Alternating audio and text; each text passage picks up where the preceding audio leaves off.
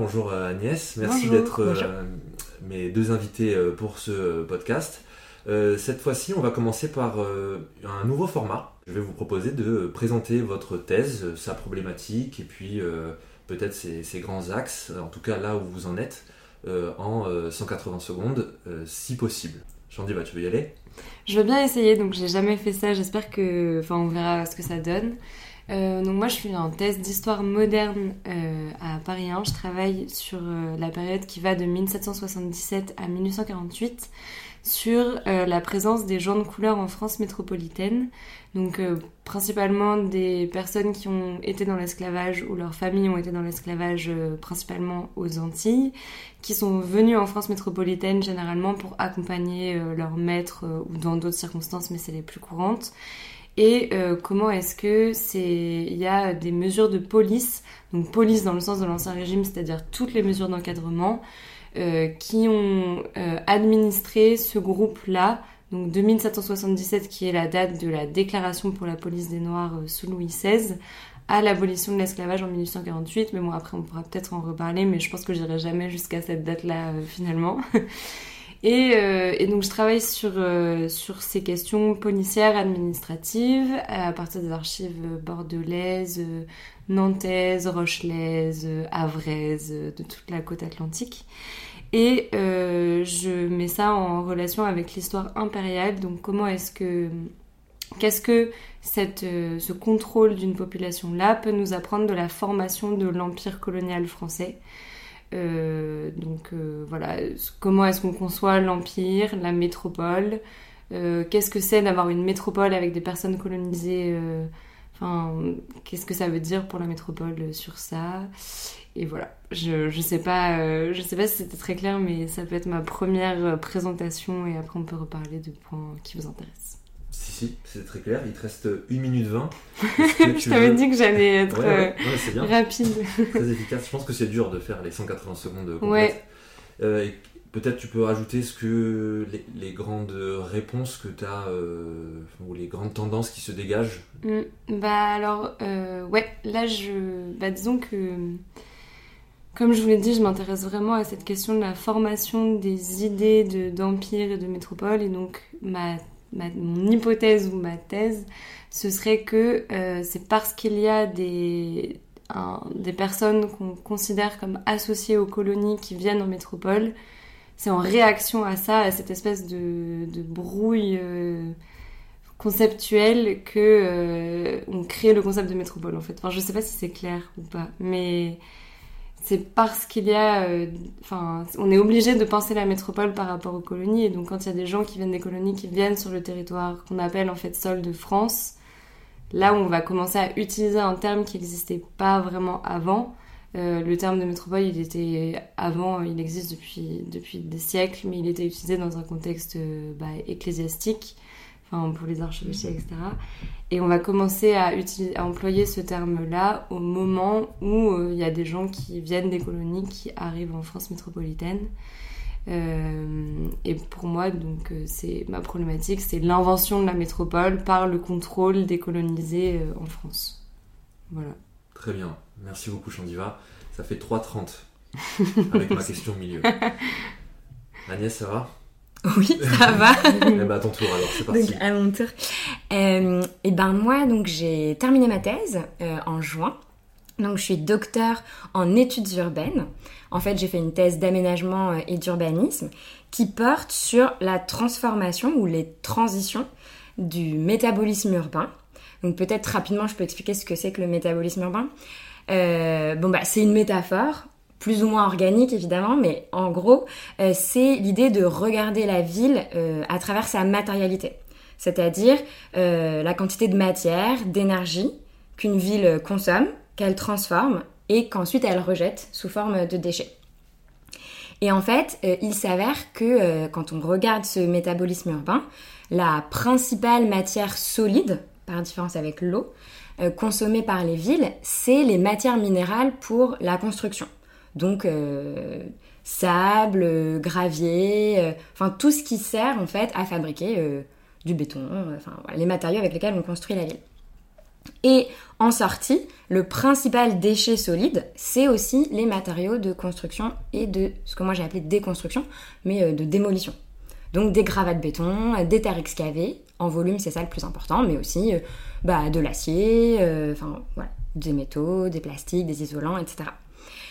Euh, et en fait, donc ces matériaux, ils sont très très volumineux. Ça pose plein de questions environnementales. À la fois en amont, bah, ça pose des questions d'extraction, évidemment de, bah, de limite de la disponibilité de ces ressources qui sont de plus en plus rares. Et à l'aval, ça pose des questions de stockage et de traitement euh, de ces matières qui peuvent créer des pollutions ou qui sont juste volumineuses et donc il faut faire quelque chose. Et euh, en fait, ces, euh, bah, ces, matières, elles sont invisibilisées dans l'urbanisme et dans la recherche urbaine pour de multiples raisons. Et une des raisons, c'est qu'elles sont pas, en général, elles sont assez peu polluantes. On les appelle des matières inertes parce qu'elles se euh, elles se décomposent pas avec euh, le temps, la pluie, etc. Et donc elles sont prises en charge par la législation de manière assez minimale et leur, euh, la gestion des déchets notamment n'est pas du ressort des collectivités territoriales, enfin n'est pas du ressort du public, mais c'est les entreprises de travaux publics et de construction qui doivent gérer ces déchets. Et en fait, ça a fait que bah, les urbanistes, quand ils planifient des projets, euh, ils s'intéressent assez peu aux, en fait, aux conséquences matérielles de euh, leurs décisions d'urbanisme. Et donc moi, j'ai regardé euh, bah, le métabolisme de ces matières, donc à Paris et en région parisienne et en région bruxelloise.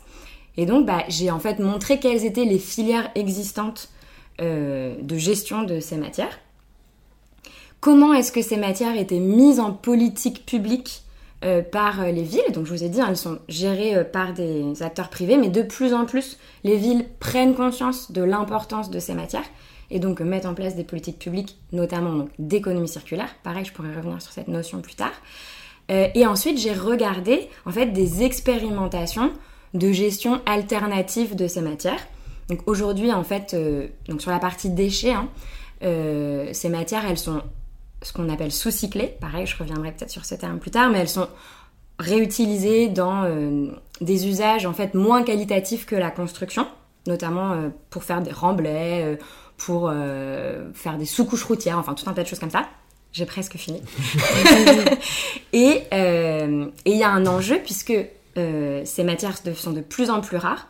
Il y a un enjeu à les réutiliser dans des usages plus qualitatifs et notamment dans la construction elle-même. Donc moi j'ai en fait j'ai travaillé sur deux expérimentations. Une qui réutilise des terres excavées en matériaux de construction pour l'architecture de terre crue. Euh, et une autre qui euh, réutilise des gravats de béton pour faire des bétons euh, de construction. Je vais m'arrêter là. Ok. je vois que ça fait à peine plus de 5 minutes. Ah bah c'est beaucoup trop long Oui, c'est vrai. c'est vrai, mais quand même ça va, c'est pas deux fois le temps. Ça va. Non, ça va, ça va. Euh, oui, alors euh, j'ai euh, quelques questions sur ce que tu disais, Chandiva, sur la notion de métropole. Mm. Tu avais l'air d'insister un peu dessus. Est-ce que c'est central dans, dans, ton travail ou c'était juste pour préciser des questions de définition? Alors ça l'était pas au début et ça l'est devenu de plus en plus et je pense que finalement c'est ça qui va devenir carrément ma, problématique et ce que je vais ce que je cherche à prouver euh, c'est au début c'était un peu en impensé parce que je me je me je m'étais pas vraiment posé la question de depuis quand ce concept-là existe. Et en fait, c'est une chercheuse avec qui je parlais qui m'a fait remarquer que dans mes documents, dans mes archives, dans mes sources, euh, ce terme il apparaît pas. On parle de sol de France qui en fait est assez euh, enfin assez révélateur en fait on, on, pense la France même alors qu'ils ont des colonies enfin aux Antilles depuis très longtemps telle quelle en fait. Et dans, les, dans la décennie 1780, là le terme commence à apparaître. Et c'est un peu au même moment que la législation dont je te parlais, euh, euh, qui va encadrer les gens de couleur euh, qui viennent en métropole.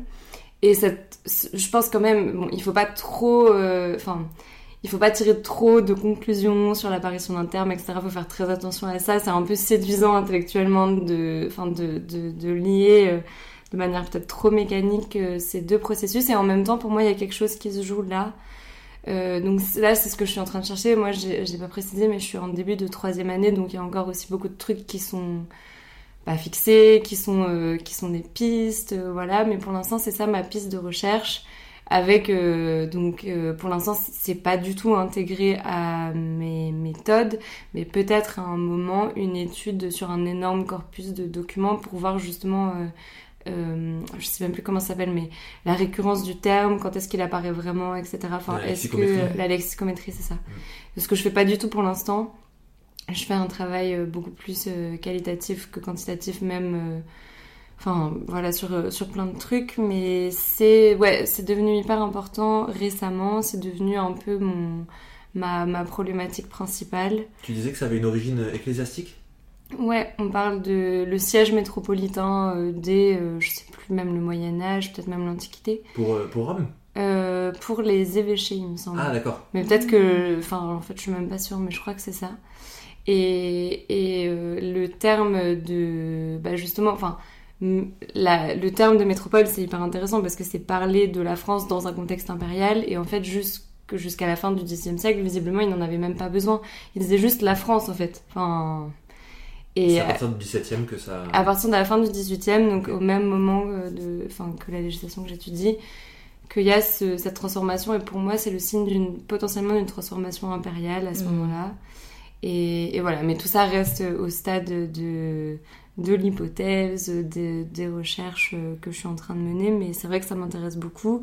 Et aussi, c'est ce qui permet de distinguer la manière dont moi je traite ce sujet par rapport à ce que d'autres ont fait auparavant, parce que euh, je pense que tout de suite quand on fait de l'histoire, surtout quand on fait de l'histoire, pas contemporaine, bah moi c'est un sujet qui a été beaucoup déblayé, que beaucoup d'historiens ont traité, surtout sur le XVIIIe siècle. Moi, l'originalité que je vais apporter, parfois j'ai du mal à, la retrouver justement. Ça, c'est aussi un enjeu d'avoir l'impression de toujours repasser derrière les autres, de rien avoir à dire de nouveau.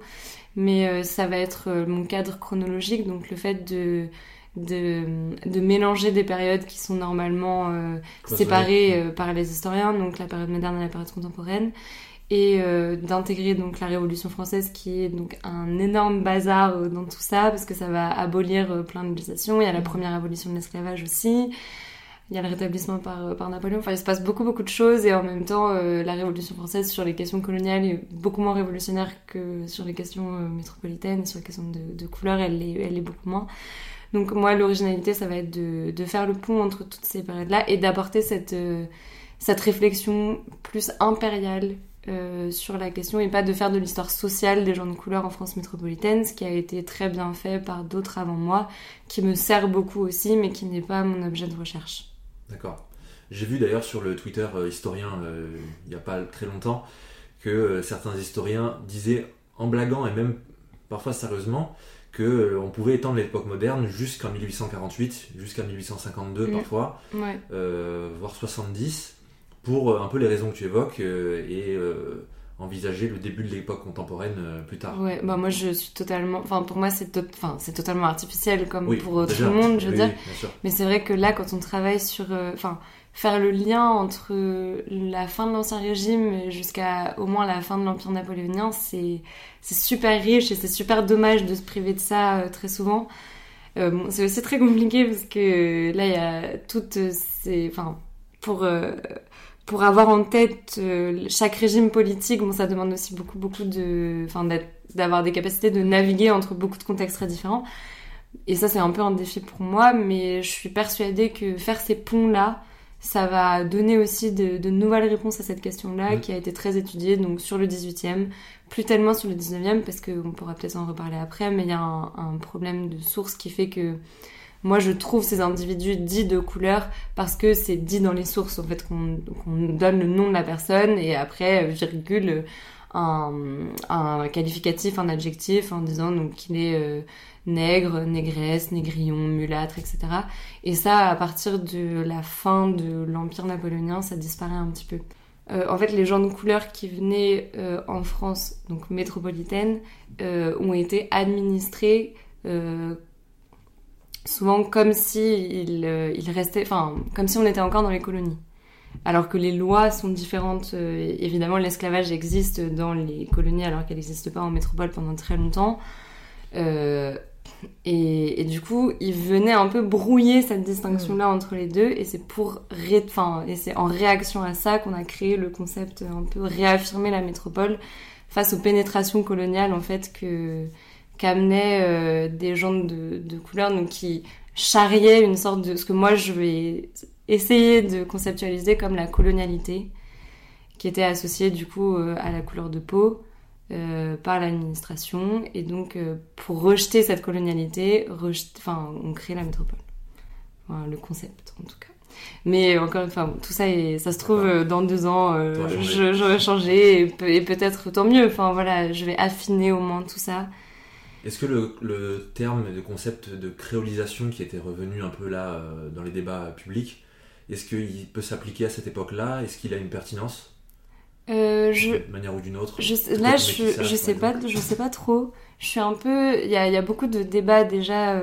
Enfin, sur cette période-là, entre les historiens et déjà dans le débat public, même sur, euh, bon là je ne réponds pas directement à tes questions, mais sur l'utilisation du terme de racisme, de race euh, ou de préjugés de couleur, parce que dans les sources, on... ça, c'est la grande question du émique éthique, mais ils n'utilisent pas le terme de race et de racisme, enfin de race tout court, mais ils parlent de préjugés de couleur. Donc la question c'est est-ce que on, amène un concept contemporain pour euh, voilà c'est toujours le même débat en sciences sociales. On parle de créole. Et euh, on parle de créole mais créole ça désigne tant les blancs que les noirs, c'est toutes les personnes qui sont nées dans les îles en fait. Donc euh, un planteur est créole s'il est né à Saint-Domingue, en Martinique etc. Et donc moi je, je, je alors je dis que je vais essayer de conceptualiser, je sais pas du tout ce que ça va donner mais je trouve qu'il y a ce côté très stimulant de Enfin, déjà, ça me permettrait euh, de sortir d'un débat race, préjugé de couleur qui est hyper structurant dans mon champ dans l'époque moderne. Et, euh, et je, trouve, je trouve que ça me permettrait de réfléchir de manière plus libre si j'essaye de bidouiller mon concept euh, à moi. et de pas de voilà d'aller chercher autre chose et comme moi je travaille sur le champ administratif je pense que c'est aussi quelque chose qui peut vraiment s'appliquer dans le domaine de l'administration, parce que là, je vous parlais des lois qui sont différentes entre les colonies et la métropole, et moi, c'est vraiment le domaine de, ouais, de l'administration, de, enfin, de la législation. Euh, enfin, et je pense que là, il y a vraiment un truc qui se joue entre euh, quelle loi pour quelle personne, qui est-ce qu'on assigne à tel ou tel territoire, et, et voilà. Donc, je vais essayer de, de faire ce, de conceptualiser ça, mais encore une fois, euh, peut-être que ça tiendra pas à la rédaction et ce sera pas grave. Enfin, c'est des pistes hmm. qui s'offrent à moi pour l'instant. Toi aussi, Agnès, dans ta thèse, euh, du coup, que tu as déjà soutenue, c'est ça que tu disais, il y a une dimension historique euh, dans le changement d'utilisation, par exemple, des matériaux. Est-ce que euh, les, politiques publiques d'aménagement, est-ce que les entreprises ont changé vis-à-vis notamment des enjeux écologiques, par exemple? Est-ce que tu fais un, un, un, petit dézoom sur les 10 ou 20 dernières années? Oui. Donc je dirais pas qu'il y a une dimension historique, euh, mais il y a une dimension temporelle en tout cas. Enfin, j'intègre effectivement la dimension temporelle et j'aurais bien aimé le faire davantage. Je pense que je l'ai pas fait euh, suffisamment euh, parce que je me suis beaucoup concentrée sur des transformations en cours. Et c'est toujours un peu la difficulté de l'urbanisme, hein, c'est qu'on travaille sur des, des, politiques publiques ou des objets actuels et on n'a pas toujours les outils aussi méthodologiques hein, pour euh, bah, retracer les évolutions passées. Mais c'est sûr que comme je m'intéresse à des transformations, c'était important de caractériser euh, bah, des trajectoires euh, passées. Donc oui, je l'ai un peu fait, notamment pour essayer de retracer un peu les, filières de, gestion existante. Il y a très peu de littérature hein, sur ces filières-là, sur ces matières-là. Donc oui, effectivement, j'ai un peu regardé bah, notamment en, alors en région bruxelloise, mais en fait, quand on regarde la région bruxelloise, on regarde la Belgique, puisque euh, donc euh, bah, justement la métropole ou l'aire métropolitaine, métropolitaine bruxelloise, elle est répartie euh, sur les trois régions région bruxelloise, région wallonne, région flamande, qui ont chacune des droits environnementaux différents. Donc, bah, j'ai un peu regardé bah, déjà comment c'est bon du coup si on parle que des déchets bah, comment les déchets, à quel moment est-ce qu'ils étaient pris en compte dans la législation? C'est pas la même chose entre les trois régions. et en fait, au moment de la régionalisation de la Belgique, donc à la, enfin dans les années 90, euh, c'est donc le moment où le droit est régionalisé, le droit environnemental est régionalisé, et eh bien cette question des, des matières minérales, donc euh, euh, sable, gravier, etc., devient très importante parce que, voilà, je dévie complètement de ta question, mais parce que c'était très intéressant parce que ça montre qu'un événement géopolitique qui apparemment n'a rien à voir avec la question des déchets de chantier ou des matériaux de chantier, et a en fait un effet très important sur la structuration des filières et sur le droit, euh, parce que, euh, eh bien, la Belgique est donc divisée, et en Flandre, euh, les ressources du sol, enfin minérales du sol, sont peu nombreuses. C'est un sol sableux, mais c'est pas un sable qu'on peut vraiment utiliser. Il n'y a pas de pierre, donc il n'y a pas de gravier, pas de granulat, qui est la matière principale pour, avec le ciment pour faire le béton. Alors que la Wallonie est très riche en cette matière. Et donc, euh, à partir des années 90, la Flandre a mis en place des filières de recyclage des déchets de chantier euh, pour euh, bah, assurer en fait son approvisionnement en matière minérale pour continuer à construire des routes et aussi pour construire des pôles d'air. Parce qu'on est sur un espace enfin bref, proche de l'eau, inondable, etc. Et en fait, la, la Flandre construit, euh, enfin Paul Derry, son territoire, donc construit du sol artificiel euh, sur l'eau. Et donc en fait, euh, enfin je, je trouvais que c'était très intéressant du point de vue historique parce que ça, ouais c'est ça, ça montrait que des événements géopolitiques totalement qui n'avaient rien à voir avec la matière que j'étudiais avaient une influence très importante et continuaient à avoir une influence très importante parce qu'aujourd'hui, euh, bien la Flandre a une structuration, enfin des filières structurées de recyclage. La Wallonie n'en a quasiment pas et la région bruxelloise, euh, bah en fait essaie de développer ses propres filières de recyclage et donc bah, s'inspire euh, de ce qui est fait en Flandre, mais en fait est aussi très dépendante de ce qui existe déjà en Flandre. Donc ça continue à influer sur les trajectoires actuelles. Voilà, donc c'est un peu de cette manière-là que j'ai euh, que j'ai utilisé l'histoire, on pourrait dire. Et ça m'a amené à regarder des sources qui sont pas des sources habituelles pour moi, parce que en fait, je travaille principalement à partir euh, d'entretiens et d'observations euh, participantes ou non participantes, et de la lecture de documentation, mais de documentation, enfin, des plans locaux d'urbanisme, voilà. Et donc là, ça m'a déjà, ça m'a amené à lire du droit, du droit passé, donc ça, c'était très difficile pour moi. Et euh, ouais, c'est ça. Et regarder des rapports administratifs, euh, passés, etc. Et voilà, juste retracer en fait. Déjà, par exemple, pour le droit, comprendre quand est-ce qu'une notion avait été introduite dans le droit. J'ai trouvé ça très difficile en fait de retracer l'histoire du droit parce que le droit qui est accessible euh, en ligne, bah, c'est le droit actuel. Donc ça, j'ai trouvé c'était un, défi intéressant. Est-ce que tu parlais tout à l'heure de pénurie de ressources, enfin en tout cas de, ressources euh, en diminution pour la construction, et ajouter à ça les enjeux euh, écologiques et de la transition euh, énergétique. Est-ce que ça a changé les modes de construction et les modes de recyclage, de traitement de ces déchets? Est-ce qu'on construit vraiment de manière plus sobre aujourd'hui? La réponse est non, sans hésitation. C'est la provoque.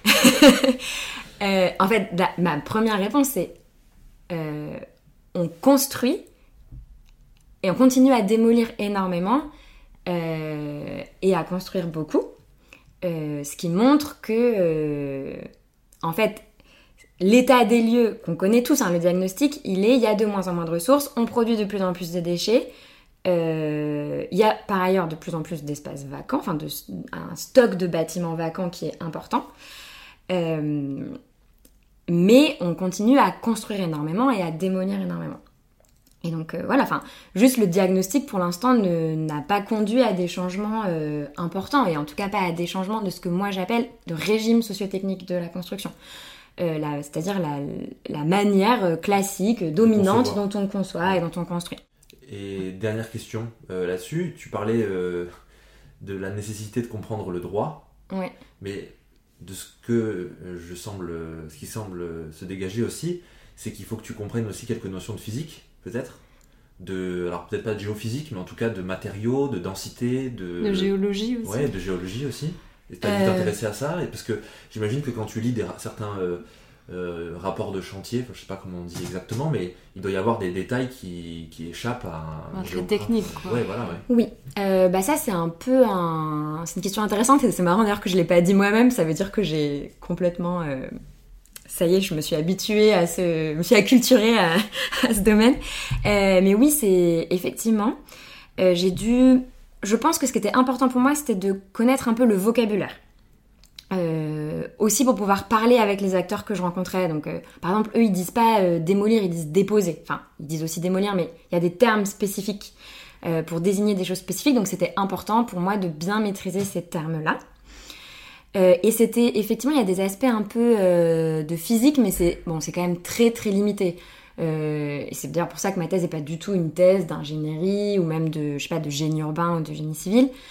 Mais effectivement, il fallait que je comprenne un petit peu, bah, déjà, qu'est-ce que c'est la granulométrie? Donc, savoir qu'on peut pas, on recycle, apprendre aussi ce que c'est qu'une sous-couche routière. Enfin, en fait, c'est ça qui, moi, je dirais le truc technique que j'ai le plus appris.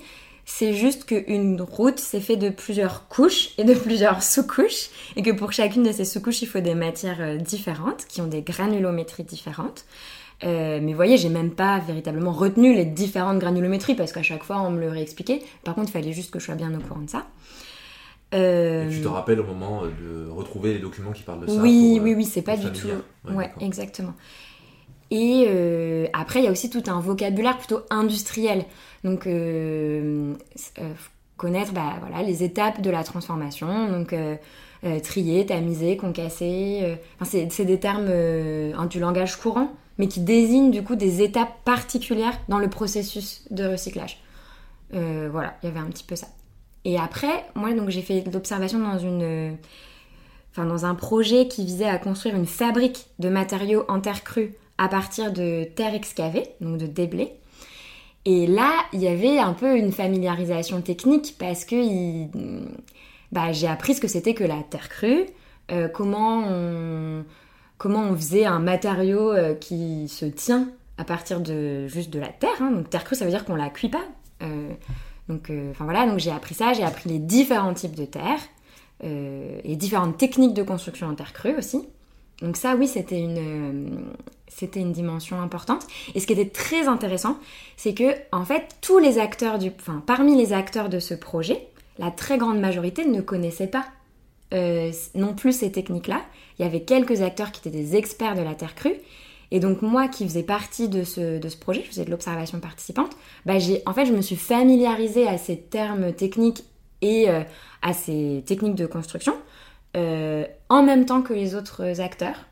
On a suivi en fait des formations. Ah oui. Et ça, c'était très intéressant parce que, à la fois pour moi, mais aussi comme terrain d'observation, euh, pour voir comment une technique alternative de construction était progressivement euh, bah, appropriée par des chargés de projet. Et, et, en fait, c'est des techniques de construction qui, qui, ont, qui sont associées à des stéréotypes euh, déjà ruraux. Enfin, on imagine qu'on peut construire que des maisons euh, donc dans un milieu rural. Euh, souvent, on pense que c'est des modes constructifs euh, fragiles. Donc, Il y avait plein de, de stéréotypes associés à ces constructions qui ont été progressivement déconstruits et c'était intéressant de voir comment, euh, enfin, comment ça infusait dans l'esprit des, des chargés d'aménagement, etc. quoi. Donc il y avait deux terrains là du coup. Deux terrains, ouais, mm, exactement. Et je me demandais, euh, est-ce que ta thèse, elle a été lue par les acteurs après ou est-ce que tu penses que...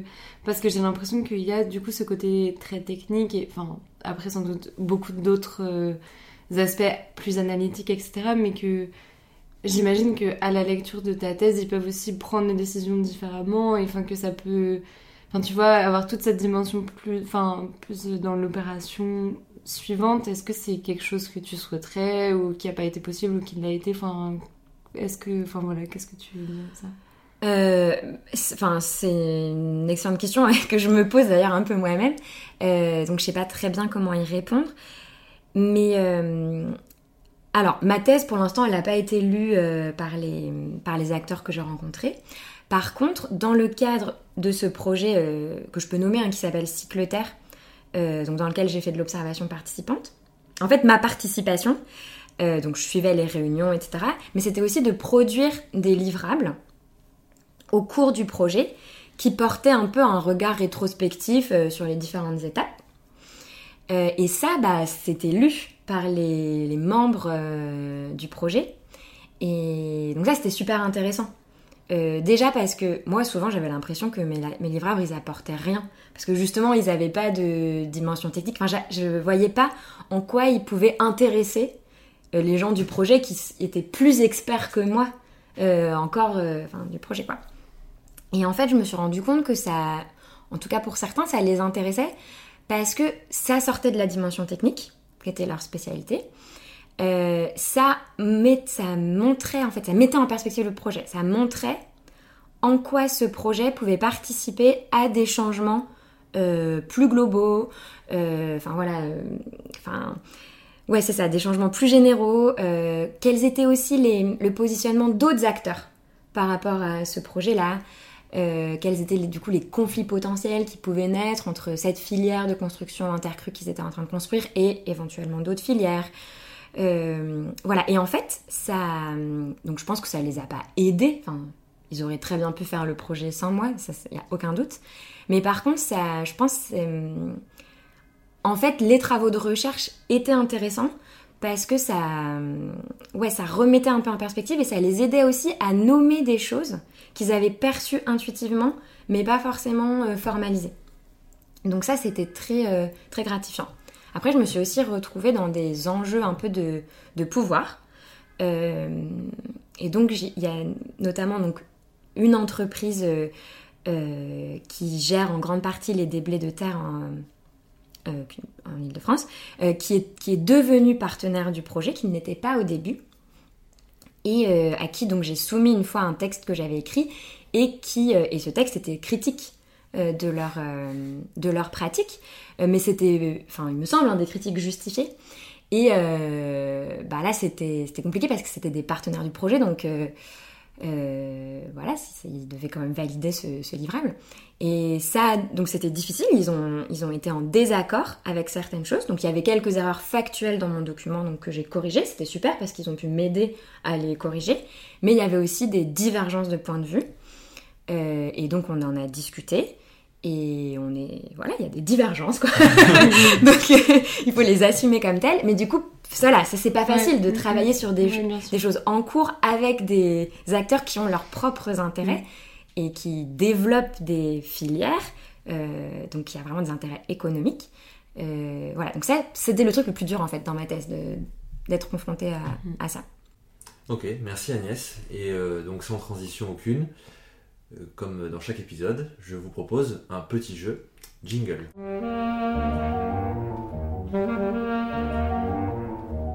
Alors en quoi consiste ce petit jeu? Euh, Je vous propose des titres, des intitulés de thèse. Et euh, certains existent et d'autres ont été inventés par euh, moi-même. Donc il y a des thèses d'histoire et des thèses de géographie. Alors j'ai pas pris dans vos champs de compétences particuliers parce que je les connaissais pas. Donc c'est de l'histoire et de la géo. Et vous devez donc le, le but, hein, c'est euh, principalement de dédramatiser un petit peu, et puis si vous pouvez, enfin de dédramatiser l'apparente complexité des, sujets que je vous donne, et si vous pouvez euh, nous dire peut-être de quoi il parle, si ça vous dit quelque chose, n'hésitez pas hein, à, nous éclairer là-dessus. Euh, donc je commence avec ce sujet dont le titre est particulièrement long. c'est un, une thèse de géographie, la craft brasserie et ses dynamiques globales, deux points, une transition vers de nouveaux territoires durables, point d'interrogation, étude de cas, France, Québec, Roumanie, 1980-2020. Ok. Donc là, on doit dire quelque chose Bah ouais, enfin là... Euh, on doit dire euh, existant. On doit dire existant pas? en, essayant de faire... Est-ce que... Euh, pourquoi est-ce que selon vous c'est un sujet qui est viable? Pourquoi est-ce que pourquoi est-ce qu'il fonctionnerait Pourquoi est-ce qu'il fonctionnerait bah, pas Après, moi, j'ai l'impression que tout est viable. Enfin, je pense que j'aurais du mal à dire non, cette thèse ne pourrait pas être écrite. Enfin, est-ce que tu peux... surtout en géographie. Est-ce que tu peux redire le tout début de, du oui. Là, entre guillemets, craft brasserie. Donc, j'imagine que c'est les bières qu'on fait nous-mêmes. Mm-hmm. Je pense, non? Et c'est dynamique locale, deux points, une transition vers de nouveaux territoires durables, point d'interrogation, Étude de cas, France, Québec, Roumanie. En tout cas, ça peut totalement exister. Oui, moi je pense que ça peut exister. Je, je- ma suspicion porte sur euh, quand même. Je trouve il y a beaucoup d'amas de mots un peu de mots clés. Ouais, donc Euh, local. local, euh, Dynamique. di- euh, territoire durable. euh, Donc voilà, ça me fait avoir une petite non, suspicion. Mais par contre, euh, ça peut être un. Moi, ce qui me, ce qui me surprend un peu plus, c'est l'association des lieux. France, Québec, Roumanie, mais bon, il y a probablement une raison qui Bah, m'échappe. France-Québec, Oui, Québec, ça je va. vois très bien. Ouais. Euh, France, il me semble qu'il y a une dynamique actuelle, Ouais, ouais. de, de voilà, do it yourself your beer. Voilà. mais je me dis, s'il n'y avait pas France dans les trois, s'il y avait juste Québec et Roumanie, ça marcherait pas. France, ça a l'air d'être le lien entre les trois Ouais. lieux, quoi. Je sais pas. Il essaie de nous mettre sur la piste. Tu trouves, ouais, donc ça, ce serait étrange. Je, bah, en Je fait, pas. euh, je sais pas, je sais pas à quel point la craft beer est une pratique courante en Bah, Roumanie. Est-ce qu'il y a donc France et Québec, c'est des pays producteurs de bière. La Roumanie, sûrement aussi puisqu'on produit de la bière partout. Chandiva, tu dirais que ça pas. existe En tout cas, ça, ça peut exister, donc oui, je dirais oui. Moi, je dirais non. Ça existe. Existe, C'est une thèse en préparation à, l'université d'Orléans. euh, Trop bien. euh, 2016. Ah, donc Voilà. elle est sûrement terminée. Donc, euh, non. Presque non. terminée. Enfin, ouais, j'ai pris le titre il y a deux semaines, donc peut-être qu'elle est terminée depuis, mais elle va être bientôt terminée, je pense, j'espère. Euh, C'est une euh, triple co-direction. Voilà. Euh, la sorcellerie masculine à Venise à l'époque moderne, 1630-1797, entre hérésie et surnaturel. Pourquoi pas? C'est l'histoire du coup. Oui, bah oui. Sorcellerie masculine à Venise à l'époque moderne. Euh, 1630 Je pense que si 1797. c'est un sujet que tu as inventé, ça veut dire qu'il y a un, un trou sur ce sujet et que des personnes devraient demander des contrats doctoraux pour les traiter, tu vois. Si, si il se trouve que c'est pas une vraie thèse, ça devrait sans doute euh, l'être parce que ça a l'air hyper intéressant. donc, Ouais, je suis euh, d'accord, ça a l'air intéressant. Ouais, bah, ça a l'air hyper intéressant. C'est une vraie thèse euh, qui a été euh, soutenue ou pas Oui, soutenue en 2021 à l'université euh, de Normandie. Et ouais, effectivement, j'étais très surpris quand je suis tombé dessus. Sorcellerie, sorcellerie masculine, je me suis dit, euh. Oui, c'est intriguant. hein. C'est Mm. euh, euh, un autre, euh, les écoles normales supérieures, virgule, des entre-soi intellectuels ou des espaces inclusifs de l'ascension sociale. Voilà. moi, c'est une Thèse vraie de thèse. géo. Enfin, après, ça fait pas très géo, ça fait plus sociaux, quoi. Mais bon. Il y a- il y a- c'est une thèse de géo, du coup, tu dis? Ouais, c'est une thèse de géo, ouais. Non, non, moi je pense que ça n'existe pas. Enfin, je sais pas, euh, non, j'en sais rien parce qu'en plus j'ai déjà dit qu'il y avait une thèse qui n'existait pas alors qu'elle existait. Non, mais euh, euh, en fait, la question, euh, je suis pas, je suis pas sûre de bien comprendre la motivation de la question. Enfin, j'ai l'impression d'avoir la réponse à la question, quoi. non, mais peut-être pas. Mais euh, Bah, dans la formulation, peut-être, mais en tout cas, euh, il y, a, il y a- il y a évidemment, enfin, j'espère, des études euh, sur ce sujet euh, en thèse. Enfin, je- j'espère, encore une fois. Non, mais vous êtes, vous êtes euh, très charitable, mais c'est complètement moi qui l'ai. C'était. euh, je sais pas, j'imaginais quelqu'un qui en voulait aux EMS oui, et qui créait ça. Des entre-soi intellectuels ou des espaces inclusifs de l'ascension sociale. Bah, Enfin, c'est pas du tout crédible. C'est plus, enfin, ouais, c'est plus le fait que ce soit une- un sujet question. Enfin, tu vois la Ouais. formulation, mais après, dans les faits, euh, c'est un sujet de sociaux hyper intéressant.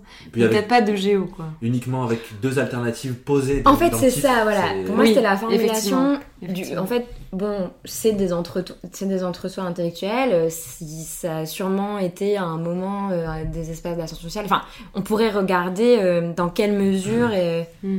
euh, ça a, cont- a contribué à la mobilité sociale, euh, dans, Ouais, ça. pour com- enfin, dans quelles proportions, euh, à quelles époques. Ouais. Pour moi, c'est plus trop de la géographie, quoi. Ouais, et puis je crois que ça a été déjà un peu fait. Il y avait, Oui. euh, il y avait des chiffres sur le nombre de, nor- de normaliens qui sont euh, fils de profs, par exemple, enfin enfants de profs, Mm. euh, ou qui ont au moins un parent prof. euh, donc je crois qu'on a quand même des chiffres euh, là-dessus. Euh, in carcere eram et venistis ad me, deux points. Les secours aux prisonniers en Occident pendant l'Antiquité tardive du règne de Marc Aurèle au pontificat de Grégoire le Grand, fin 2e, 6e siècle. Alors, si t'as remonté du latin, t'es très fort. Là, j'ai Donc, pu prendre une autre thèse et rajouter. euh, Peut-être que c'est pas du tout Euh, du latin et que c'est n'importe quoi. Bah, c'est ça, c'est ça. Je j'aurais pas les compétences pour, euh, Moi non plus. pour Mais du coup, distinguer, mais j'ai envie de dire que oui. Moi, je me fais totalement avoir par l'érudition de ce titre. Ouais, c'est une vraie thèse, évidemment. évidemment soutenu en 2014. Si j'étais, je me suis dit waouh là effectivement personne n'a dû faire ça quoi. La niche est, était libre. Et euh, une dernière. Euh, qui veut construire des prisons? Point d'interrogation. De la surveillance panoptique de Michel Foucault à la caméra de télévision panoramique de Jean-Pierre Foucault. Moi, j'ai un copain qui a fait sa thèse de géo sur les prisons. Ça s'appelle. Franck Olivon. Et Et parce que ça... j'avais entendu parler de ça. Voilà, donc je pense que c'est une Je inventée. pense que aussi. Je suis très fier de, de ça. Évidemment que j'allais être grillé direct, mais euh, je suis très, très fier de la formulation de celle-là. Voilà. Oui, effectivement, ceux-là, euh, ils étaient durs. En fait, je pense que, ayant fait moi-même de l'histoire et de la géo, j'avais un peu du mal à trouver des sujets. euh, c'est plus facile en physique, ou alors j'ai- plus qu'à faire des. Mais franchement, la craft beer, euh, Ouais. j'étais vraiment pas Ouais, sûre. hein. J'avoue que la craft beer, il y avait un vrai doute. Ça, je l'ai gardé parce qu'elle était. Ah ouais, elle est- Bah, je, sais- je serais curieux de savoir euh, quelles sont les dynamiques locales du coup de la craft- Complètement, moi craft aussi. Ça a piqué ma curiosité. Bien, merci euh, pour ce petit jeu. On va par- euh, parler maintenant de questions un peu plus euh, méthodologiques et puis euh, du monde de la recherche. Euh, Agnès, bah, du coup, tu nous as déjà un petit peu parlé des entretiens que tu avais dû faire pour, euh, pour, ta, pour ta Mhm. thèse. Euh, ça veut dire qu'il y avait une vraie démarche d'enquête dans, dans ton travail? De t'aller d'acteur en acteur en essayant de trouver des résultats? Il n'y avait pas uniquement de la lecture de, de documents euh, administratifs ou euh, de contrats? Non, euh, ma méthodologie, elle était vraiment fondée principalement sur euh, des entretiens avec des euh, représentants. En fait, il y avait des entretiens pour comprendre l'organisation des filières économiques d'approvisionnement des chantiers et de gestion des déchets. Et donc là, c'était beaucoup des entretiens avec des représentants des fédérations professionnelles, des syndicats professionnels et aussi des, euh, chefs d'entreprise. Euh, donc en France et en Belgique. Euh, et donc j'avais aussi toute une série d'entretiens avec plutôt des, bah, des acteurs publics qui mettent, en, place des politiques de gestion ou qui essaient de mettre en place des politiques euh, de transformation, des mm, modes de valorisation des déchets de chantier sur leur territoire. Alors que ouais, toi, Chandiva, c'était quand même... euh, beaucoup Par définition, euh, définition. ouais, c'est pas Mais- trop possible. Il y a beaucoup plus de fréquentation d'archives. Oui, Et euh, en- justement en Outre-mer aussi Ou alors... euh, Non. non. Euh, il se trouve que les... il y a euh, un centre des... qui s'appelle les Archives nationales d'outre-mer qui est à Aix-en-Provence. Euh, qui est une branche des Archives nationales euh, qui, bah, pour la décentralisation, ils mis à, à Aix, donc j'y suis pas mal allée. Et euh, sinon, bah, comme je disais aussi, je suis allée dans beaucoup d'archives municipales et départementales, principalement sur la côte atlantique. Et je continue encore à y aller. Bah, demain, je pars à Brest.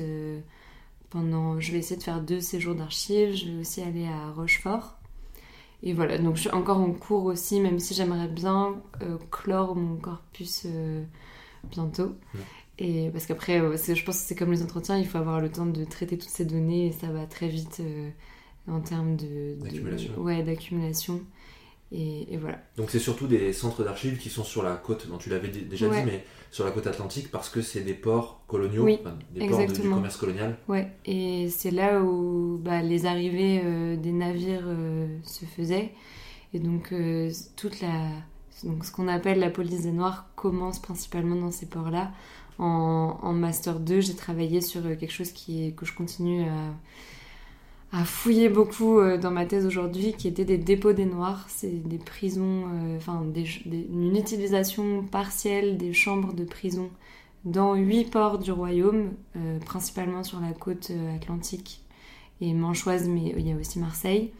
On déposait de manière temporaire les esclaves qui venaient des colonies pour permettre à leur statut d'esclave de continuer d'exister en fait dans ces chambres de prison et qui ne bénéficient pas de ce qu'on appelle le principe du sol libre, parce que euh, Donc dans la coutume du royaume, n'importe quel esclave qui viendrait sur le sol de France serait automatiquement libéré, a priori.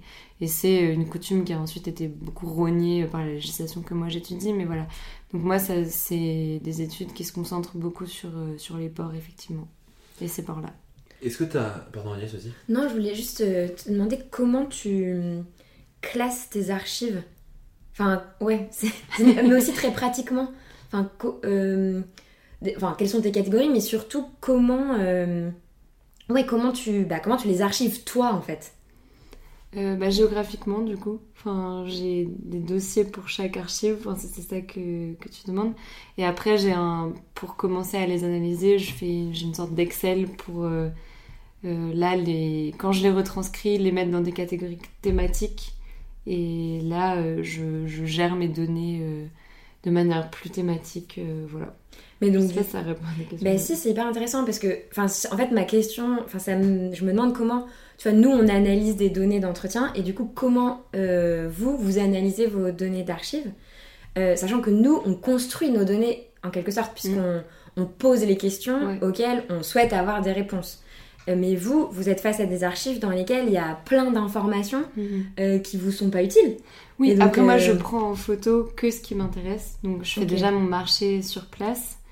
Il y a plein de débats chez les historiens de est-ce que c'est bien de prendre des photos ou pas parce qu'après il y a ce risque de revenir chez soi avec des, des, centaines et des milliers de photos et d'avoir des choses inutiles. Moi, je pense que j'ai plutôt. Je prends pas trop de trucs inutiles, ça va. Je prends beaucoup en photo et après, je les retranscris, je les analyse et je les, je les traite de manière plus thématique. Mais ça. Enfin. Je me rends compte maintenant, là, je suis en train d'essayer de faire mon plan euh, en ce moment, là. C'est ce que j'essaie de faire, euh, ce que j'ai essayé de faire la semaine dernière et je suis en train de le construire que je suis contente d'avoir tout retranscrit à la virgule près parce que là j'ai déjà plus la même vision que ce que j'avais il y a deux ans quand j'ai commencé. De... J'ai aussi eu la chance de travailler sur ce sujet depuis le M1, donc j'ai des archives que j'ai retranscrits euh, en M1 euh, dont je me rappelle pas en fait, mm. que je retrouve, etc. Et par contre, tu as des réflexes de ah oui, ça, ça doit se trouver dans tel document. Ouais. Même si tu te rappelles pas euh, de l'avoir ou non, oui, après en M1 et en M2, j'avais aussi beaucoup moins de documents, enfin, donc ça, ça c'est assez facile à trouver. Euh, et c'est assez dur de, de, retravailler sur des vieux euh, mémoires, je trouve. Enfin, je me suis beaucoup reposée sur ça. Ah, bah ça, tu l'as fait en M1, tu vas pouvoir réutiliser ça, etc. Mais en fait, euh, enfin, je sais que en master, je faisais aussi beaucoup d'erreurs. Et là, du coup, il y a un peu ce truc où j'ai l'impression d'avoir enfin, fait beaucoup de travail déjà, mais il va falloir sans doute que je repasse derrière mm. parce que je fais pas confiance à la moi de, de 2017, quoi. j'ai, j'ai besoin de réactualiser un petit peu au, niveau des méthodes, etc. Est-ce que vous auriez des conseils, euh, alors à me donner à moi si un jour je fais une thèse, ou à donner à nos auditeurs et auditrices sur euh, cette classification et sur les. Même, comme tu disais Agnès, des conseils très pragmatiques euh, sur euh, quel logiciel on utilise, est-ce qu'il vaut mieux classer ça dans un Excel, dans un Word, dans d'autres logiciels de traitement de données, et par exemple des conseils que vous donneriez pour éviter que euh, les auditeurs fassent des erreurs que vous avez faites qui vous ont fait perdre du temps parce que vous vous êtes rendu compte qu'en fait il y avait des moyens plus automatiques ou plus visuels, plus pratiques de classer? C'est hyper dur. enfin, c'est hyper dur parce que moi aussi je me suis posé cette je me suis posé cette question euh, au début et euh, en fait tout le monde, enfin plein de gens font différemment. Et euh, à un moment, s'est posé la question, on a acheté dans mon laboratoire un logiciel qui s'appelle NVivo. Je sais pas si vous utilisez ou que vous connaissez ce logiciel, mais en gros, c'est un logiciel qui permet de, bah déjà de classer, en fait, de regrouper dans un seul logiciel toutes tes données. Donc ça peut être des données textuelles, des photos, enfin tout ce que tu veux. Et tu peux les coder. Donc, euh, et tu les codes un peu comme tu veux. Donc, en gros, tu crées des catégories, des étiquettes. Euh, donc, quand tu lis, enfin, moi, je le faisais principalement pour des entretiens. Donc, euh, je créais des catégories. Et en lisant mes entretiens, bah, je, je, surlignais des passages de mes entretiens en disant ah bah ce passage il fait référence à telle catégorie. Donc là, et en fait je l'utilisais que comme un, de l'archivage de mes données, pas tellement pour créer des nouvelles catégories ou pour, euh, oui, euh, induire de nouvelles catégories. Ça, en fait, je le faisais de manière un peu euh, bricolée, en relisant mes entretiens. Alors, systématiquement, je les imprime. et je les classe en fait. Enfin, je les, je les lis et je, les, et je dis, ok, cet entretien, il va un peu avec cet entretien. Ça me fait, je trouve qu'il y a un thème commun qui est, je sais pas moi, euh, le problème de la valorisation de telle matière. Et hop, je crée un peu cette catégorie. Je la note sur un document autre. Et donc j'ai pas eu, moi en tout cas j'ai pas eu ça, euh, un traitement systématique avec un nombre de catégories euh, définies de toutes mes données d'entretien. Alors qu'il y a des gens qui font ça. Et du coup, ils peuvent, et ils ont une forme de traitement quantitatif de leurs entretiens qui leur permet de dire, ah bah, je sais pas, la question de la valorisation, elle est très importante pour mes enquêtés parce que euh, Elle revient. 150 personnes euh, ont dit ça ou 150 fois. nan, nan. Euh, moi, j'ai pas du tout eu ce type de traitement, mais en tout cas, j'ai trouvé que ce logiciel, la Envivo, mais il y en a sûrement d'autres, c'était quand même un peu utile pour avoir tous ces entretiens au même endroit et aussi potentiellement des, des articles de journaux, enfin d'autres types de données. Euh, et voilà, et, et du coup, les, les travailler euh, au même endroit. Toi, euh, Chandiva? Euh, moi, je, je- dirais que de manière très classique, euh, il faut juste euh, être très rigoureux dans la retranscription. Enfin, moi, je mets, enfin, évidemment, bah, auteur, c'est c'est souvent des lettres, donc auteur, destinataire, la date et le lieu de, de, enfin, là où le document a été fait, quoi. Et après, je retranscris. Alors, au début, j'avais l'impression de perdre beaucoup de temps parce que je retranscris vraiment tout. Et il y a des gens qui le font pas, qui notent en une ligne euh, De quoi ça parle le- de quoi ça parle. Ouais. Et au début, je, je me disais, ah mince, est-ce que je devrais pas faire ça? Il gagne vachement de temps. Et en fait, euh, euh, moi, je le faisais un peu par paresse aussi, parce que enfin, c'est contre-intuitif, mais le fait de recopier de manière automatique, c'était plus paresseux que de me demander ce que la personne est en train de dire. Et en fait, je suis très contente d'avoir tout retranscrit. Bon, maintenant, je me passe des formules de politesse et tout, parce qu'avant, j'ai vraiment à la, virgule près, monseigneur bidule, virgule, je vous salue très cordialement, voilà. Je mettais tout ça, je le fais moins. Mais justement, maintenant que je fais mon plan, je, je peux juste tout relire et je dois pas faire confiance justement à l'analyse que j'ai faite de ce document il y a deux ans. J'ai euh, le texte, enfin exactement ce qui est écrit. J'ai pas besoin d'aller revoir la photo aussi parce que la paléographie ça, ça prend plus de temps donc c'est plus facile pour moi. Et je suis très contente d'avoir fait ça. Euh, Ça c'est c'est vraiment bien. Et euh, bah, petit conseil pour les historiens, euh, mettez le numéro de la photo.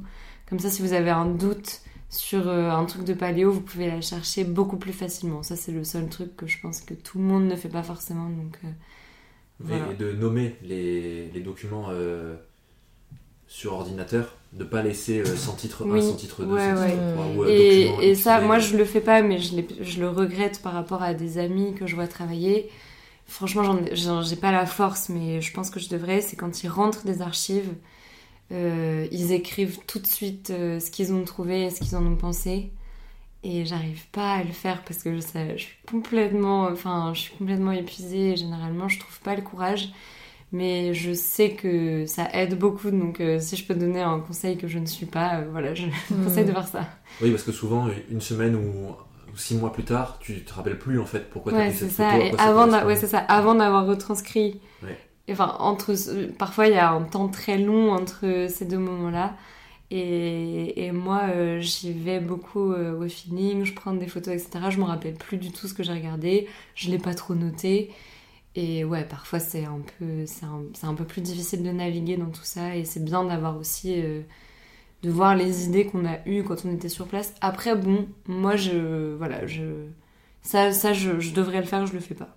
Mais ça m'empêche pas non plus de travailler. Oui, je trouve ça, enfin, c'est vrai, je trouve ça hyper euh, intéressant parce que nous, on a un peu les mêmes euh, problèmes avec les entretiens. Et donc, je trouve dans ce que tu as dit, il y a l'histoire des petites interprétations qu'on fait. Et je pense que c'est, en fait, c'est hyper important ces petites interprétations parce que c'est plein d'idées. Enfin, on commence à théoriser, euh, mais c'est très important de bien distinguer et dans le cadre des entretiens, d'avoir la retranscription et quelque chose qui distingue ta pe- la petite interprétation euh, théorique que tu fais à ce moment-là. Euh, voilà, et donc moi ce que je peux dire sur les erreurs que j'ai faites, c'est que bah, parfois ça m'est arrivé pour certains entretiens euh, qui prenaient la forme de discussion, de d'oublier d'enregistrer, de- ou d'oublier de demander à la personne euh, si je pouvais enregistrer. Ou alors je m'en rendais compte au bout de 50 minutes d'entretien, donc c'était compliqué d'interrompre pour demander ça, ou, alors j'avais que les 50 minutes suivantes, mais il manquait quand même 50 minutes d'entretien. Et donc ça, ça m'a mis parfois dans des situations compliquées après coup parce que euh, bah quand même, il y avait des informations qui étaient perdues. Donc je pense que c'est vraiment important d'enregistrer ces entretiens. Euh, voilà. Si c'est pas possible, parce que parfois c'est pas possible, les gens sont pas d'accord, il faut vraiment retranscrire les entretiens tout de suite après. Euh, vraiment, le, dans... dès, qu'on sort, ouais, exactement. Euh, si, on, si on se déplace et qu'on prend le train, bah voilà, dans le train, pam, tout de suite retranscrire. Euh, parce que voilà, on perd quand même les idées euh, très très vite, ou alors c'est moins clair, ou quand on revient trois ans après, parce qu'en fait une thèse c'est très long, euh, on a les idées très claires juste après l'entretien, deux semaines après, mais trois ans après, plus du tout. Euh, c'est quand même super d'avoir la retranscription précise, quoi. Et j'en profite du coup, puisque vous êtes euh, pour le premier épisode de cette série de podcasts, euh, pour la première fois deux femmes euh, invitées. Est-ce que dans ces moments collectifs, que ce soit universitaire ou du monde professionnel, si, j'ose dire, est-ce que vous avez ressenti des difficultés à être des femmes dans le monde de la recherche? Agnès, toi, tu, on a un petit peu parlé avant, tu évoquais notamment ce cas-là dans les séminaires. Oui, bah moi ce que, mon expérience personnelle en tout cas, euh, ça a été que euh, dans la réalisation de mon travail au quotidien, ça m'a absolument pas euh, posé problème ou je m'en suis peu rendu compte. Et d'ailleurs, en fait, mon cadre quotidien était assez féminin. On était majoritairement des doctorantes en réalité. mais par contre, les, bah, les personnels titulaires euh, de, mon laboratoire et euh, de l'université dans laquelle j'étais euh, était quand même très majoritairement masculin. Et je trouve que dans les moments de séminaire, qui sont des moments de socialisation professionnelle, bah en fait, c'est de fait majoritairement les hommes qui prenaient la parole pour poser des questions.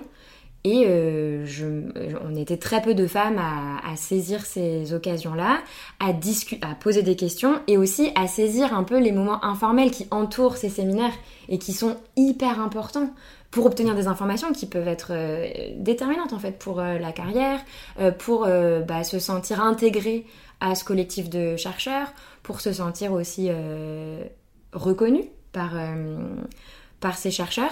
Et donc c'est vrai que bah, moi, c'est dans ces cadres-là que j'ai bah, ressenti euh, des différences entre hommes et femmes et que je me suis sentie mal à l'aise.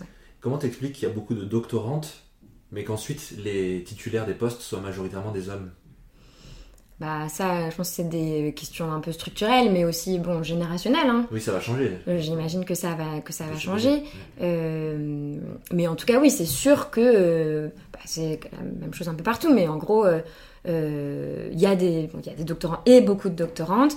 ensuite, tu as des maîtres de conf. et là, tu as à la fois des hommes et des femmes, même s'il y a un peu plus d'hommes. Et dans les postes de professeurs des universités, il y a majoritairement des hommes. Et dans les postes de direction au sein de ces postes-là, c'est encore plus euh, des hommes. Donc, euh, Ce qui est assez étonnant parce qu'on a tous les trois fait une hippocagne. Oui. Et euh, on sait que la proportion en hippocagne, c'est plutôt 40 filles pour 8 garçons. Ça, c'est quelque chose qui m'a beaucoup frappé. Enfin, la l'évolution de partir de ma première aile à arriver là dans un laboratoire donc enfin enchaîner une aile au lycée et après une prépa littéraire donc où il n'y avait pas un mec en vue, enfin globalement.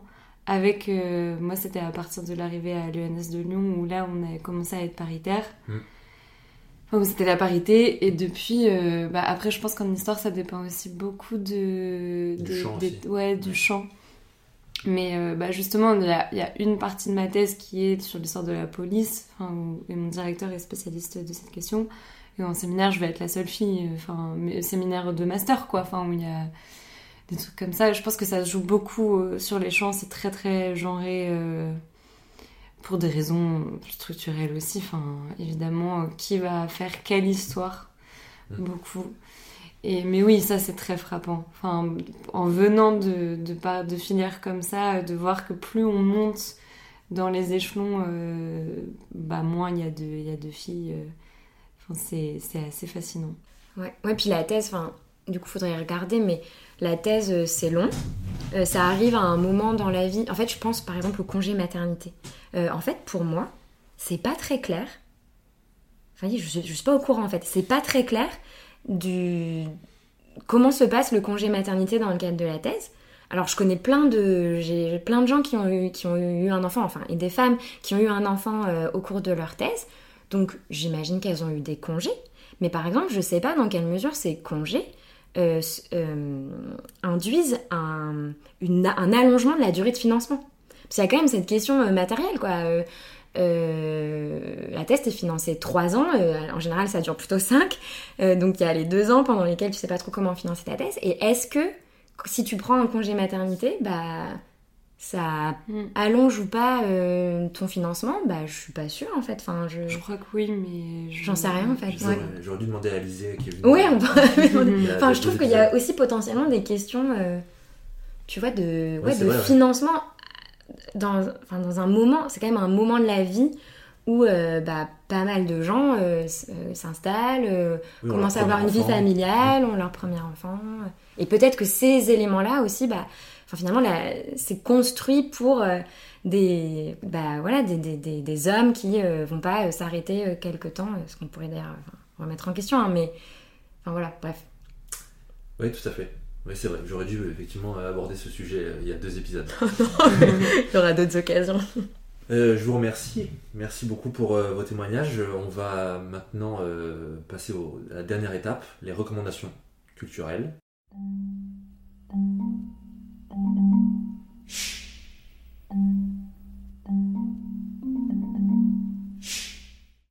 Est-ce que euh, vous pouvez nous recommander des livres, des films, euh, des chaînes YouTube que vous aimeriez partager à des gens qui veulent faire une thèse ou juste euh, à des gens qui cherchent un bon bouquin à lire prochainement? Chandiva, est-ce que tu as une petite idée? Moi, j'ai pensé à un livre Enfin, qui, moi, qui m'a. C'était marrant parce qu'il il y a des liens avec mon sujet de, thèse. Et au début, bon, c'est pas trop. Euh, enfin, quand je rentre chez moi, j'ai pas forcément envie de me replonger dans les mêmes questions. Et là, en fait, ça m'a pas fait ça. Ça m'a juste donné encore plus envie de, de m'intéresser à, mon sujet. Donc, c'est pour ça que je me permets de le recommander. C'est, euh, ça s'appelle euh, L'île sous la mer de Isabelle Allende. Tu peux épeler Allende? C'est A2L E-N-D-E. Euh, et, c'est l'histoire d'une esclave euh, pendant la, révolution de, Saint-Domingue, euh, donc, Saint-Domingue, Haïti. Et j'ai bien aimé parce que c'était un roman qui est pas centré juste sur elle justement, mais c'est un roman un peu, je ne sais plus comment on appelle ça, mais avec plusieurs générations, beaucoup de personnages. On voit vraiment l'histoire de l'île, l'histoire de cette révolution, l'histoire de plein de questions coloniales à travers des destins euh, différents et, ça m'a vraiment transporté dans, dans Saint-Domingue sans me donner envie de, enfin, d'arrêter de travailler quoi. donc euh, sans me dégoûter. Donc euh, c'est, vraiment un livre que je recommande si ça intéresse des gens. L'île sous la mer. Ouais. Isabelle Allende. D'accord. Elle est elle-même haïtienne? Non, je crois pas. Je crois qu'elle est chilienne. D'accord.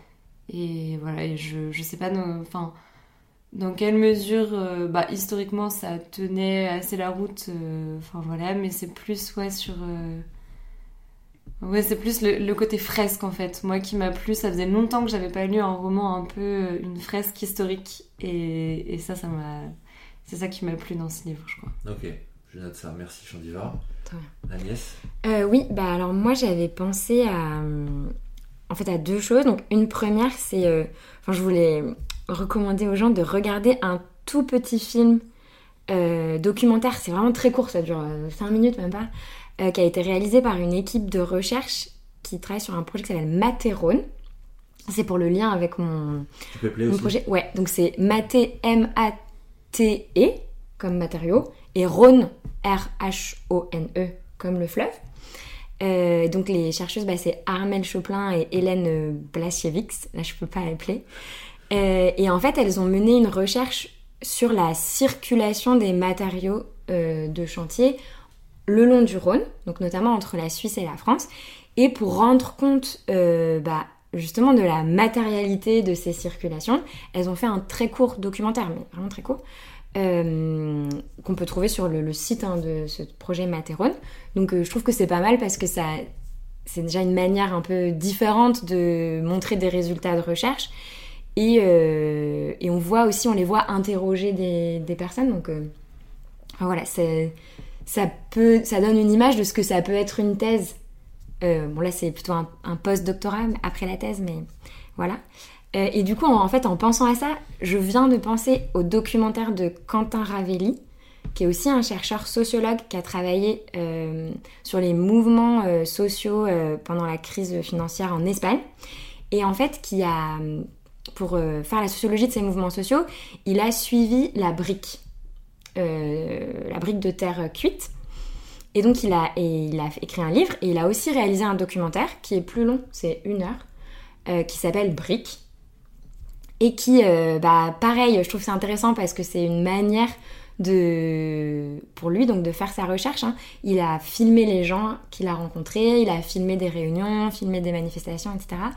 Et ouais, on pense pas très souvent aux, matériaux, enfin à la caméra, aux matériaux visuels euh, comme outil d'enquête et pas juste comme données.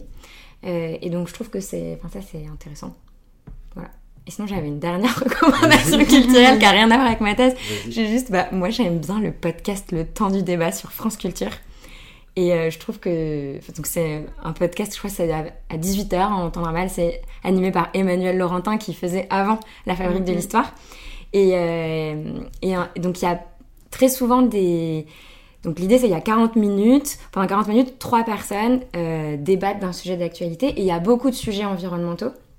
Et donc, bah, moi, très souvent, sur les sujets qui peuvent un petit peu me concerner, euh, par exemple donc sur l'économie circulaire, sur la ville durable, etc., euh, je trouve que c'est assez intéressant, que ça permet, il y a souvent des chercheurs et des personnes non académiques, ça permet aussi de voir comment la recherche, elle s'inscrit dans l'actualité. quoi. Qu'est-ce qu'elle peut apporter mmh. À quoi ça sert À quoi ça sert Souvent on demande ça.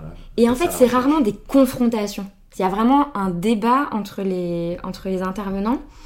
Et... Ce qui est assez rare. C'est très rare. À la télé, à la radio, euh, on se rend compte que mm. c'est souvent des oppositions de monologues et pas vraiment des débats. Exactement. Et là, tu dis donc c'est des. Ouais, je trouve que très souvent, il y a des débats et on apprend des choses. D'accord.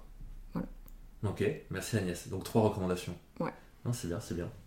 Ça nous fera des choses à regarder, à lire. Bah, ma c'est trois minutes. Hein. ok, ok. Ah oui, donc très court. Très très court. Euh, moi, je vais vous recommander un jeu vidéo. Euh, une fois n'est pas coutume. Euh, un jeu vidéo, en fait, même deux, séries de jeux vidéo en quelque sorte. une qui est très connue qui s'appelle SimCity. Vous connaissez probablement parce qu'on a un peu grandi avec. Je pense que le premier a dû sortir à la fin des années 90. Et le dernier, justement, c'est pour ça que j'en parle, le dernier qui vaut le coup est sorti, je crois, en 2003 ou 2004, c'est-à-dire SimCity 4, qui sont des. qui est qui me paraît être euh, une prouesse en termes de technologie et numérique pour euh, arriver à coordonner euh, tous ces éléments d'une ville en construction, parce que ce sont des jeux de, construction de ville et de gestion de ville. Et je pense que ça a beaucoup joué dans mon envie d'être prof, déjà mon, goût pour la géographie et mon envie d'être prof d'histoire géo. Mais je suis extrêmement déçu par le dernier opus de, cette série, et euh, je, suis donc allé voir chez le concurrent, qui lui a tout à fait compris dans quel créneau il fallait se mettre, euh, c'est-à-dire en fait la, vraie succession de SimCity. Euh, un jeu qui s'appelle City Skyline et qui reprend exactement les mêmes. Enfin, tout ce qui avait fait le succès de SimCity dans la, gestion des transports, la gestion des loisirs, de l'industrie, la gestion du, commerce, enfin de tout en fait, hein, de, des services, des zones résidentielles, euh, même des styles architecturaux. Et euh, c'est euh, extrêmement dur. Enfin, ça, on peut choisir des niveaux de difficulté et des niveaux de complexité assez élevés. Et c'est très addictif. très addictif et vraiment passionnant. c'est-à-dire que sur une seule ville, sur la construction d'une ville, c'est-à-dire à partir de rien, donc d'un paysage vierge à une, ville très très étendue, euh, j'ai pu rester, je pense, 60 ou 70 heures euh, dessus, ce qui est, euh, enfin, ce qui est beaucoup. Enfin, pour un jeu vidéo, il n'y a que des très très gros jeux vidéo qui font atteindre ce genre d'heures d'habitude. Et là, c'est sur juste une seule, un seul scénario que j'ai atteint ce chiffre-là, alors qu'il y en a, je crois, une vingtaine ou une trentaine de disponibles. Donc, Voilà, et en plus, c'est des jeux qui proposent des options bac à sable, c'est-à-dire où il n'y a pas d'objectif et on peut juste euh, construire comme ça et, euh, s'amuser à organiser. Donc c'est bien pour les gens un peu euh, psychorigides euh, ou qui, voilà, qui ont envie de. On peut aussi bien faire des, des villes très très rationnelles, très, euh, euh, très bien organisées que des villes euh, un peu, j'allais dire à l'européenne, mais en tout cas dont le développement initial est assez anarchique, quitte à ensuite l'organiser de manière un peu plus logique ensuite. Mais c'est c'est passionnant et j'ai conscience que ça s'adresse à une cible de pub- d'un public très particulier, mais euh, c'est vraiment très bien. Et puis en plus, il y a plein d'extensions, euh, des extensions pour euh, les loisirs de la plage, les extensions pour, je sais plus, l'industrie, pour les communications routières, autoroutières. Donc il y a plein de trucs qui s'ajoutent, des options de construction qui s'ajoutent au fur et à mesure. Et c'est vraiment passionnant. Et ça fait perdre beaucoup, beaucoup, beaucoup de temps. Et en enfin, moi, je vois pas le temps passer quand, je, joue à ça, mais voilà, c'est disponible sur toutes les plateformes, je crois, PC et toutes les consoles. Voilà, c'est, j'essaye de donner des choses un peu moins euh, intello que tout ce dont on a parlé, même si ça reste malgré tout assez euh, intello. Eh bien, je vous remercie beaucoup. Merci Agnès euh, d'être venue. Merci Chandiva. Merci. Merci à toi. Et puis euh, à tous les auditeurs et auditrices, je vous dis euh, à très bientôt pour un nouvel épisode de Pour la thèse que j'écrirai.